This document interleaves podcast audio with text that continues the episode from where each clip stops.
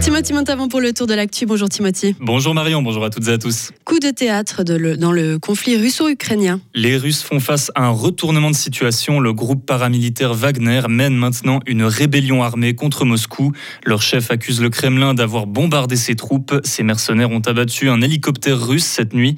Par conséquent, la sécurité a été fortement renforcée dans la capitale ainsi que dans la région de Rostov, au sud-ouest du pays, où Wagner est assez présent.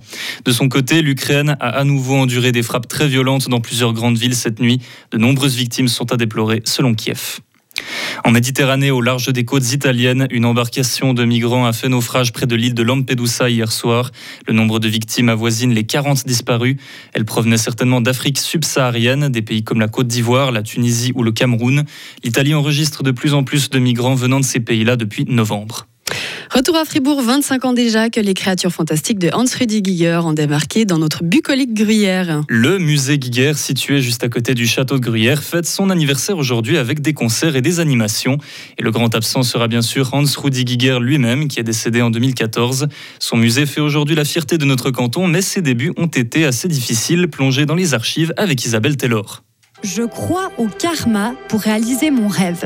C'est ce que dit Hans Rudi Giger dans la Gruyère du 5 février 98. Son rêve, c'est ouvrir ce musée des superlatifs. 9000 mètres cubes, trois étages et un univers peuplé de créatures grises, repoussantes, cauchemardesques. Tout ça dans la tranquille et verdoyante Gruyère. Finalement, le musée peut ouvrir en juin 98, même si les travaux ne sont pas terminés.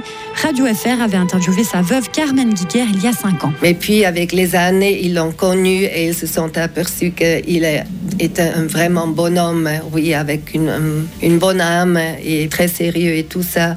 Et je crois vraiment qu'ils ils adorent son art, oui. Même si c'est difficile, je sais qu'il y a quelques-unes qui disent ah, c'est un peu difficile, mais en réalité, euh, ils ont fait les paix avec Hans Wood et je crois qu'ils sont même fiers un peu de, de l'avoir lu à Gruyère. Une fierté qui s'installe petit à petit avec la renommée du musée qui grandit à l'international, notamment aux États-Unis. Giger le Suisse y est devenu une star après avoir tiré de ses cauchemars la terrible bête du film Alien, le huitième passager. Il remporte même un Oscar pour ses effets spéciaux en 80, mais comme il l'explique à la RTS, il préfère être dans son atelier à Zurich plutôt qu'à Hollywood. C'était la première fois et peut-être la dernière fois que je travaillais pour le cinéma parce que euh, c'est tellement de stress. C'est trop pour moi. J'aime bien de travailler tranquillement et quand il faut travailler pour un film, c'est toujours les monnaies et le temps qui comptent et pas la qualité. Mais l'artiste va participer à nouveau à des tournages et y retrouver ses aliens avec le film Prometheus. Il décédera deux ans plus tard. Le musée, lui, fascine toujours. Il a accueilli l'année dernière plus de 50 000 visiteurs. Et le musée Guiguer est ouvert aujourd'hui de 10h à 21h et son bar jusqu'à 22h. Trois mois, c'est le délai maximal pour pouvoir poser des affiches électorales dans le canton. Les directives ont été uniformisées dans tout le canton lors de la conférence des préfets cette semaine. Avant, les affiches pouvaient être placardées n'importe quand. Rappelons également qu'il faut respecter une distance de 50 mètres dans les giratoires, aux intersections, passages piétons et carrefours. Elles doivent aussi être enlevées une semaine au plus tard après le scrutin. La Suisse a été dans la tourmente niveau météo jeudi soir. Les orages ont été très violents. Les pompiers et la police ont dû intervenir à des dizaines d'emplacements.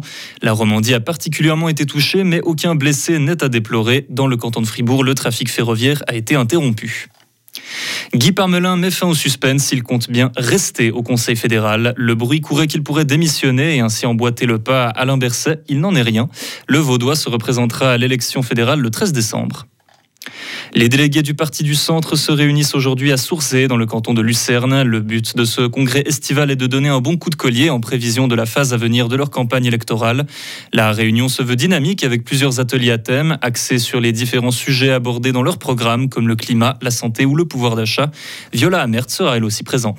Un président doit être élu aujourd'hui en Suisse, celui du Comité international de la Croix-Rouge. L'élection de ce nouveau leader est censée ramener le calme au sein de l'organisation. Pour rappel, il y a six mois, l'ancien président avait été mis à l'écart. Plusieurs autres membres importants de la Croix-Rouge avaient ensuite démissionné. Le candidat favori est l'ancien président de l'OFSP, Thomas Zeltner, un poste qu'il devrait assurer par intérim. Merci beaucoup Timothy, on vous retrouve à 7h30. Retrouvez toute l'info sur frappe et frappe.ch.